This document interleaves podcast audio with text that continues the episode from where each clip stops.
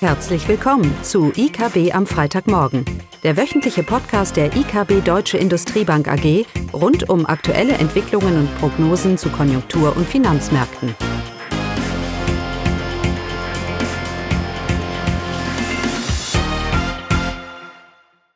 Willkommen zu IKB am Freitagmorgen mit mir, Klaus Bauknecht und Caroline Vogt.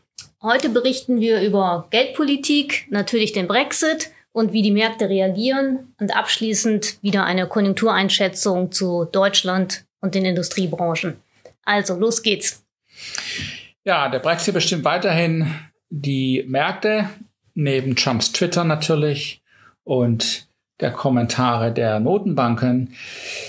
Aber so viel Neues gibt es nicht, beziehungsweise es ändert sich im Minutentakt. Ich finde es positiv, dass das Parlament jetzt auch in der Lage zu sein scheint, den Johnson etwas einzufangen. Und somit haben sich die, hat sich die Wahrscheinlichkeit eines chaotischen Brexits vielleicht etwas, etwas reduziert. Wir bleiben dran. Es bleibt für uns das bestimmende Thema für den europäischen Konjunkturausblick der nächsten 12 bis 18, ja vielleicht sogar die nächsten zwei Jahre. Die Daten aus den USA sind weiterhin relativ gut. Die Arbeitsmarktzahlen haben positiv überrascht. Die Stimmungsindikatoren allerdings negativ. Der ISM-Index ist jetzt unter die 50 gefallen. Aber insgesamt ist es den Märkten so, ja, ich würde schon sagen, fast egal, was die aktuellen Konjunkturdaten sagen, weil man sowieso davon ausgeht oder vorwegnimmt, dass die US-Wirtschaft sich verlangsamt, ja, in eine Rezession geht und dementsprechend die Fed die Zinsen noch deutlich senken muss. Das ist irgendwie vorweggenommen von den Märkten. Und von daher haben die aktuellen Konjunkturdaten nicht die Bedeutung für die Zinsmärkte zumindest. Und die Meinung teilen wir ja auch teilweise, dass sicherlich die Fed hier die Zinsen auf Sicht senken wird, weil die US-Wirtschaft, wenn sie etwas tut, dann sich doch eher verlangsamt.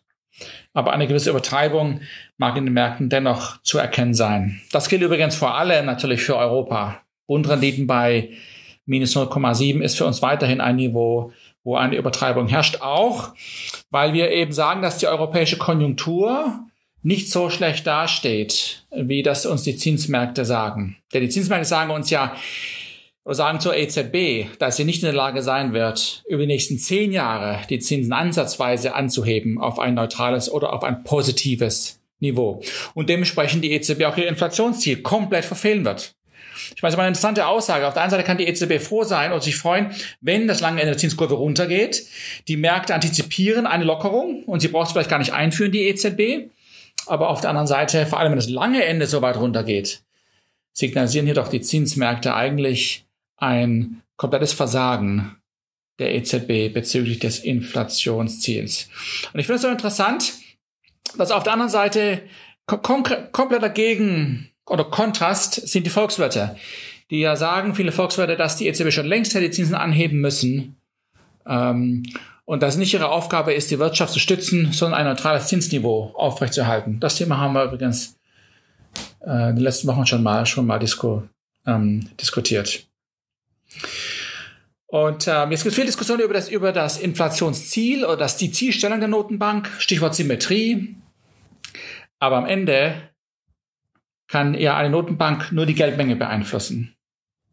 Und die Geldmenge in Europa wächst nicht ausreichend. Wir haben eine Geldmengewachstum von um die fünf Prozent. Das reicht nicht aus, um auch nur ansatzweise mittelfristig dieses Inflationsziel bei einem gewissen nominalen BIP-Wachstum zu erreichen. Von daher habe ich viel Sympathie, wenn man hier der Notenbank vorwirft, dass sie nicht genug tut, was sie die Zinsmärkte, die Zinsmärkte sagen. Sie wird nicht ihr Inflationsziel auch mittelfristig nicht erreichen, wenn diese Geldmenge nicht ansteigt. Ich sage mal andersrum. Solange diese Geldmenge nicht ansteigt, brauchen wir nicht über eine zu expansive Geldpolitik zu sprechen, denn sie ist nicht zu expansiv. Es gibt ja keine Flutwelle an Liquidität in der Realwirtschaft. Wo ist sie denn? Sie ist ja nicht da. Sie, die Bank, die äh, Notenbankbilanz mag aufgeblasen sein, aber das hilft ja der Realwirtschaft in erster Linie nicht. Nein, die Notenbank muss mehr tun. Wenn wir mittelfristig die Zinsen anheben wollen und wir haben Zweifel daran, dass das Inflationsziel erreicht, dann muss sie jetzt noch mehr tun, damit ich perspektivisch die Zinsen anheben kann. Ich gehe von dieser Einschätzung nicht weg. Und die Nebenwirkungen, die mir jeder erzählt, vor Jahren hat man mir erzählt, die große Inflation kommt. Wo ist sie denn? Jetzt spricht man von Nebenwirkungen und Zombiefirmen. Auch das ist nicht richtig. Wir haben keinen Investitionsboom in Europa, noch haben wir eine überschüssige Geldmengenausweitung. Das ist doch alles nicht da. Schön wäre es ja. Da könnte ja die EZB dementsprechend agieren. Das ist aber nicht der Fall. Und ich darf ja auch einmal ganz mal sagen, wenn es immer sagt, ja, es bringt doch sowieso alles nichts, Entschuldigung. Am Höhepunkt der Eurokrise hatte die Eurozone eine Staatsschuldenquote von über 92 Prozent. Wir sind bei 85 in der Zwischenzeit, Tendenz stark fallen, gerade wegen diesen sinkenden Zinsen. Das heißt, wenn man argumentiert, dass die Wirtschaft abhängig wird von niedrigen Zinsen, genau das Gegenteil ist der Fall. Denn durch die niedrigen Zinsen kommt die Fiskalpolitik wieder ins Spiel. Sie hat wieder Spielraum und kann somit stützende Maßnahmen einführen, sollte es denn die Konjunktur fordern. Das heißt, es ist gerade das Gegenteil, dass wir durch die niedrige Zinspolitik dem Fiskal fiskalischen, ähm, der Fiskalpolitik den Raum geben, die Abhängigkeit zur Zinspolitik zu reduzieren. Und das sind Erfolg, Erfolg, Erfolgsgeschichten. Es ist nicht alles negativ. Hier, was man oft mal liest mit der Geldpolitik, diese Nebeneffekte, ich sehe sie nicht, ich sehe positive Effekte. Natürlich gibt es Verteilungseffekte, aber auch hier ist eher der Staat gefordert. Und die Notenbank tut gut daran, ihre Glaubwürdigkeit und vor allem ihren Handlungsspielraum hochzuhalten, damit sie agieren kann und dieses Geldmengenausweitung und damit mittelfristig auch ihr Inflationsziel zu erreichen. Wir haben grundsätzlich eine, eine Negativität, Caroline, in, in, in, in der Wirtschaft. Ähm, alles wird, wird negativ gesehen im Moment, nicht nur bei den Märkten, ich glaube auch bei der Realwirtschaft. Genau. Oder? Ja, heute hatten wir die Auftragseingänge für die deutsche Industrie. Die sind im Juli um 2,7 Prozent zum Vormonat gefallen. Ja, das ist natürlich ein, ein, deutlicher Rückgang und dementsprechend waren auch die Kommentierungen, Industrie fehlen Aufträge, Industrie mit Auftragsschwund. Aber man muss natürlich beachten, dass wir im Vormonaten auch ein kräftiges Auftragsplus von der gleichen Zahl mit, von plus 2,7 Prozent hatten. Ähm, von daher war eben diese Gegenbewegung, dass die Auftragseingänge jetzt im Juli gesunken sind, die war zu erwarten. Und es ist eben keine Abwärtsbewegung, die wir jetzt in diesem Monatsvergleich sehen, sondern es ist eine Seitwärtsbewegung. Und es könnte sich damit bei den Auftragseingängen auch eine Bodenbildung abzeichnen. Wenn man sich dann noch die Branchen anguckt, dann ergibt sich zudem ein differenziertes Bild. Auftragseingänge sind ja ein guter Vorlaufindikator für die Industrieproduktion in den nächsten Monaten. Ungefähr von zwei Monaten für die meisten Branchen. Beim Maschinenbau sind sogar vier Monate die Vorlaufzeit der Auftragseingänge. Und auf Basis der Auftragseingänge ergibt sich zumindest für den Maschinenbau Ende des Jahres doch eine Stabilisierung der Industrieproduktion. Die wäre, ist eben anhand der, der Bestellungen absehbar, wobei äh, in den nächsten Monaten die Industrieproduktion weiterhin sinken kann. Beim Automobilsektor ist es noch anders. Da ist es sogar so, dass die Auftragseingänge eher auf ein höheres Produktionsniveau hindeuten als das, was wir tatsächlich aktuell sehen. Also von daher ist gerade bei der Automobilindustrie äh, ist ein positives Korrekturpotenzial in den nächsten Monaten zu erwarten.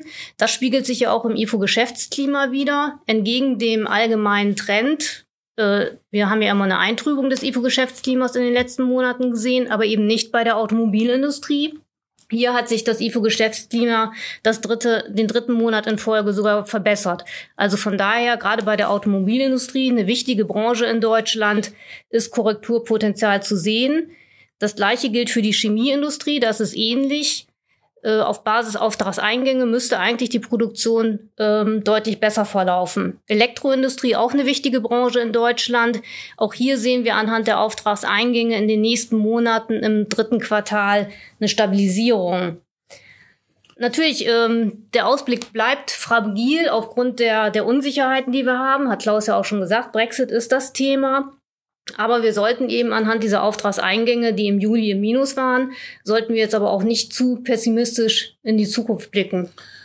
Genau, und die Automobilindustrie hat die deutsche Wirtschaft oder das verarbeitende Gewerbe in die Rezession reingeführt, kann man mhm. vielleicht sagen, Caroline. Und wäre ja interessant zu sehen, ob sie sie jetzt auch herausführt. Ja. Zumindest mal sind die Daten nicht so eindeutig äh, negativ und pessimistisch, wie man das doch generell in der Zeitung auch immer liest. Das heißt, wenn es heißt, die Talsohle ist noch nicht erreicht, das mag vielleicht für die gesamte Wirtschaft oder für das gesamte verarbeitende Gewerbe gelten, es gilt aber nicht unbedingt für einzelne Branchen. Und bevor ich durch das Tal hindurchschreite, muss ich es auch erstmal erreichen. Und ich denke, für diese Stabilisierung, da sehen wir jetzt zumindest mal erste Ansätze. Genau, im Fokus nächste Woche sicherlich das das, EZB-Treffen. EZB-Treffen. Das ist das Entscheidende. Neue Prognosen, neue BIP-Prognosen, neue Inflationsprognosen. Und die EZB wird sicherlich etwas tun müssen nächste Woche. Es ist ja eine Ausweitung oder ein erneuter Start des Ankaufprogramms, eine Staffelung der Zinsen und eine Zinssenkung. All diese Sachen sind im Spiel. Jeden Tag ändern sich die Gewichtungen, was man so erwartet anhand der Kommentierungen.